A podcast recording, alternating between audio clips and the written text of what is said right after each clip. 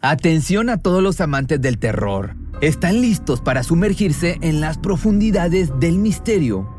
Pues les presento Archivos Perdidos, el podcast que explora las historias más escalofriantes de México. Archivos Perdidos no es solo otro podcast de horror, es una experiencia única que te lleva de la mano a través de historias como si estuvieras ahí mismo, viviendo los eventos junto con los protagonistas. La producción del podcast es impecable, con una narración cautivadora, efectos de sonido envolventes y una música que te sumerge en cada narración. Y si has vivido algo inexplicable, envía tu historia al correo archivosperdidos.genuinamedia.com y únete en este viaje a lo desconocido. Y no olvides también seguirlos en Spotify y Apple Podcast para no perderte ningún episodio. En resumen, si eres un amante de los misterios y las historias intrigantes, Archivos Perdidos es una adición, un complemento obligatorio a tu lista de reproducción. Cuando el tráfico te sube la presión, nada mejor que una buena canción. Cuando las noticias ocupen tu atención, enfócate en lo que te alegra el corazón. Y cuando te sientas mal, un buen médico te ayuda a sanar.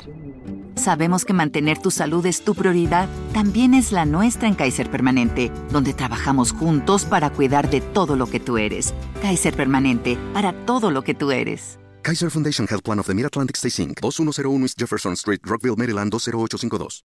El sangriento suceso que estás a punto de escuchar no es apto para personas sensibles. Es quizá uno de los actos de sufrimiento más sádicos y despiadados que han perpetrado a lo largo de la historia en el mundo.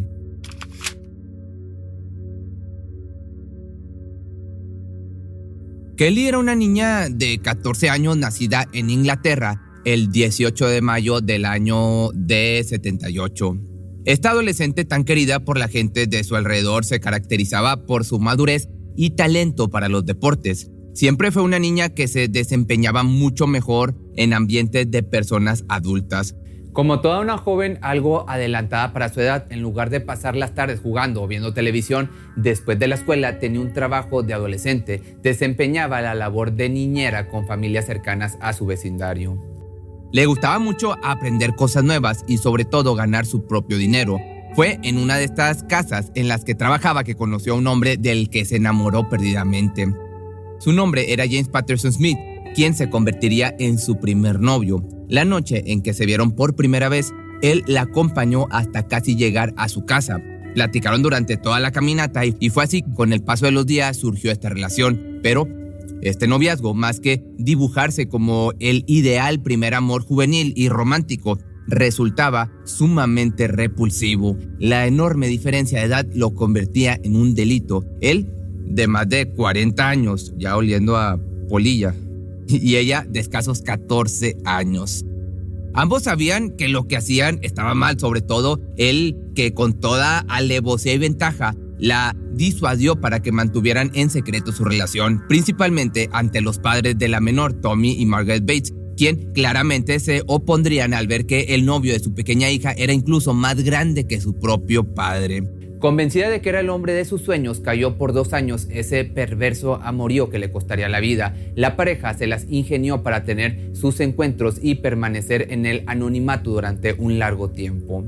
Fue hasta que la chica cumplió 16 años que se atrevió a enfrentar a sus padres y confesarles sobre el romance. Reunió todo su valor no solo para revelarles la identidad de su pareja, sino también para hacerles saber que se iría de casa a comenzar una nueva vida con él. Annie hizo sus maletas y salió de casa, llena de ilusión e irrevocablemente enamorada de Smith. Llegó a su nuevo hogar ubicado en Furnival Road, Gorton, Greater Manchester. No tenía idea del angustiante destino que le esperaba. Con el paso del tiempo se hizo muy notorio el cambio en la personalidad de la joven. La chica tan enérgica y activa que recordaban ahora se veía opacada por alguien cuyo temperamento decaía cada vez un poco más. Ya no se le veía en los entrenamientos del equipo de hockey al que pertenecía y su ánimo se veía sumamente consumido por la inestabilidad de su relación. La pareja solía discutir diariamente dejando atrás esos recuerdos alegres con los que habían iniciado. Incluso en una ocasión Kelly se vio tan afectada por un fuerte altercado que tuvo con el hombre este, con el viejito, que sin pensarlo salió despavorida hacia casa de sus padres. Se separaron por un breve lapso de tiempo, sin embargo, para ese momento Smith ya tenía absoluto control de la mente de la niña. La manipulaba con facilidad luego de casi tres años de relación, así que para noviembre del año del 95, la chica de en ese entonces 17 años volvió al lado de su futuro asesino. Para aquel momento, la preocupación de los padres se había intensificado. Comenzaron a detectar marcas de golpes, algunos moretones y una mordida en su cuerpo, pero esta les explicó que solo se trataba de accidentes domésticos. Les aseguró que todo estaba bien y siguió viviendo en Furnival Road. El paso de los días no disipaba el temor de que algo le sucedía. Por el contrario, su distanciamiento comenzó a hacerse más evidente y para diciembre del año 95 se supo que había renunciado a su trabajo. Ya no se le veía de visita en casa de sus padres y pocas veces contestaba sus llamadas. Cuando lo hacía era cortante y evasiva, como si estuviese siendo vigilada o amenazada.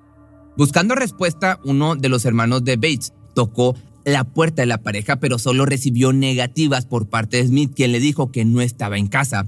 A su vez, una vecina quiso, con conocimiento de que la chica era maltratada, también intentó preguntar por ella, pero solo pudo verla un breve instante a través de la ventana del segundo piso.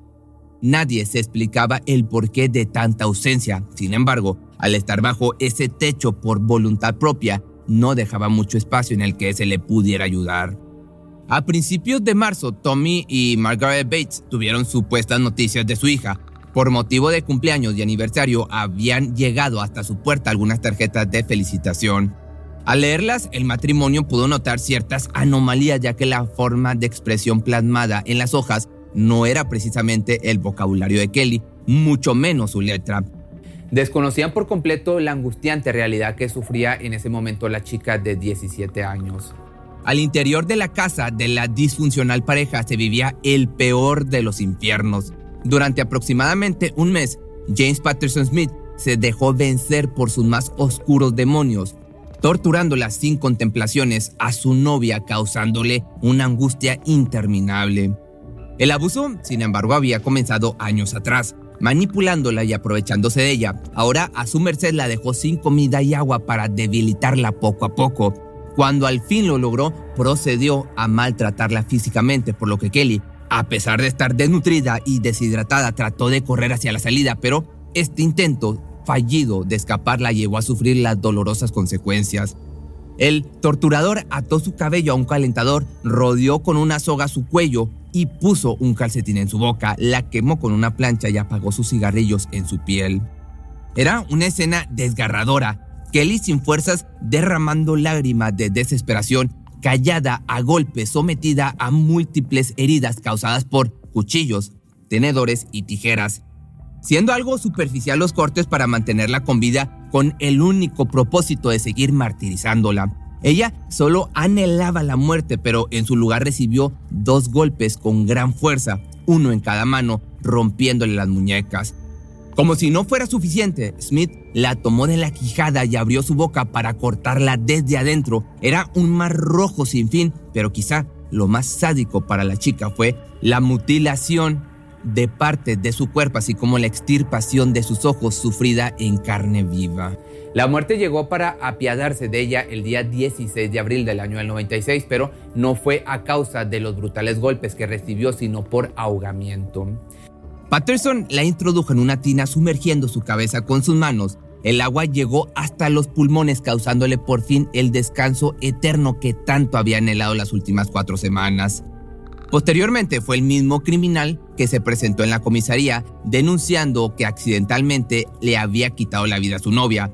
Creó una falsa escena de supuesta discusión entre ellos, asegurando que la mujer había resbalado en medio del caos. Rápidamente la policía acudió al domicilio del culpable. Lo que encontraron perseguiría su mente robándole la tranquilidad. El cuerpo de Kelly, sin ropa y grotescamente desfigurado, rompió por completo a las autoridades. No daban crédito a lo que yacía frente a ellos. Un mar rojo por toda la casa, mechones de cabello en los rincones y la siniestra sensación del inmenso dolor inducido al interior de esas paredes. Pronto llevaron tras las rejas al principal y único sospechoso. La familia de la víctima fue notificada y llamada a reconocer el cadáver y se dieron cuenta de lo que tanto temían, pues finalmente se había hecho realidad. El novio de su hija le había arrebatado la vida. La autopsia reveló más de 150 lesiones en todo el cuerpo de la víctima, entre moretones, heridas, quemaduras, fracturas y amputaciones. Se determinó que sus ojos habían sido arrancados, ojo, no menos de cinco días y no más de tres semanas antes de su muerte, según datos proporcionados por el patólogo. Toda persona involucrada en la resolución de este terrible asesinato concordaba que su muerte había sido un final misericordioso a su tormento, pero ¿quién era esta bestia capaz de semejante atrocidad? James era un hombre desempleado, pero con una fachada de amable y buena persona. Sus conocidos no tenían la más mínima idea de que tras esa careta se escondía un verdadero monstruo. Sin embargo, al ser investigados salieron a relucir todas las atrocidades cometidas por él, una persona violenta con un historial de abuso doméstico sumamente alarmante. Había estado casado durante 10 años con una mujer de quien se divorció en el año del 80 por maltrato físico. De ahí datan sus primeros indicios de ser abusador, pero fue Tina Watson quien habló abiertamente sobre su experiencia a su lado. Era una chica de 20 años que se involucró sentimentalmente con él luego del divorcio. Las autoridades pudieron contactarla debido a que comparten un hijo en común. La historia que cuenta Watson, tan desagradable que justo en aquel entonces debió ser cuando el hombre tuvo que ser detenido, pero por miedo jamás se le denunció. Por otra parte, una chica llamada Wendy Motorshed también se sumó a la lista de testigos. Contó como para el año del 82, cuando tenía 15 años, sostuvo una relación con el sujeto también víctima de violencia, corrió con la misma suerte que las otras dos, siendo objeto de paliza soportando los golpes propiciados por el hombre. Wendy fue una sobreviviente ante el intento de homicidio del ahora asesino, de igual manera por poco ahogada en el fregadero de su cocina. Lastimosamente fue ella quien con 14 años se cruzó en su camino, desconociendo por completo sus verdaderas intenciones. Se enamoró a tal grado de esconder su relación por dos años ir en contra de sus padres y sumergirse ante la tortura propiciada por su amante, un verdadero psicópata. Llevándose la peor parte de la historia, fue su descanso el que por fin puso tras las rejas a este agresivo, abusador amante de los más pequeñitos. Sumado otro tinte de perversidad al relato, las autoridades tuvieron que escuchar el increíble cuento que el acusado expuso, con tal de salvarse de ir a la cárcel o reducir su condena. En su retorcido mundo sangriento aseguraba que Bates era quien le llevaría al infierno y lo dejaría sin vida. Supuestamente en medio de una tóxica relación de maltrato por ambas partes, era la mujer, la niña, quien lo provocaba, en principio haciendo burla sobre su madre muerta, seguido de supuestas autolesiones para culparlo a él. Estaba fielmente convencido de que muchas de las lesiones detectadas en el cuerpo de Loxisa habían sido causadas por ella misma. Sin embargo, cuando se le cuestionó sobre cómo sería posible que alguien tuviera la fuerza y convicción de sacarse los ojos a sí mismo, este tuvo la desfachatez de declarar que había sido petición de Kelly.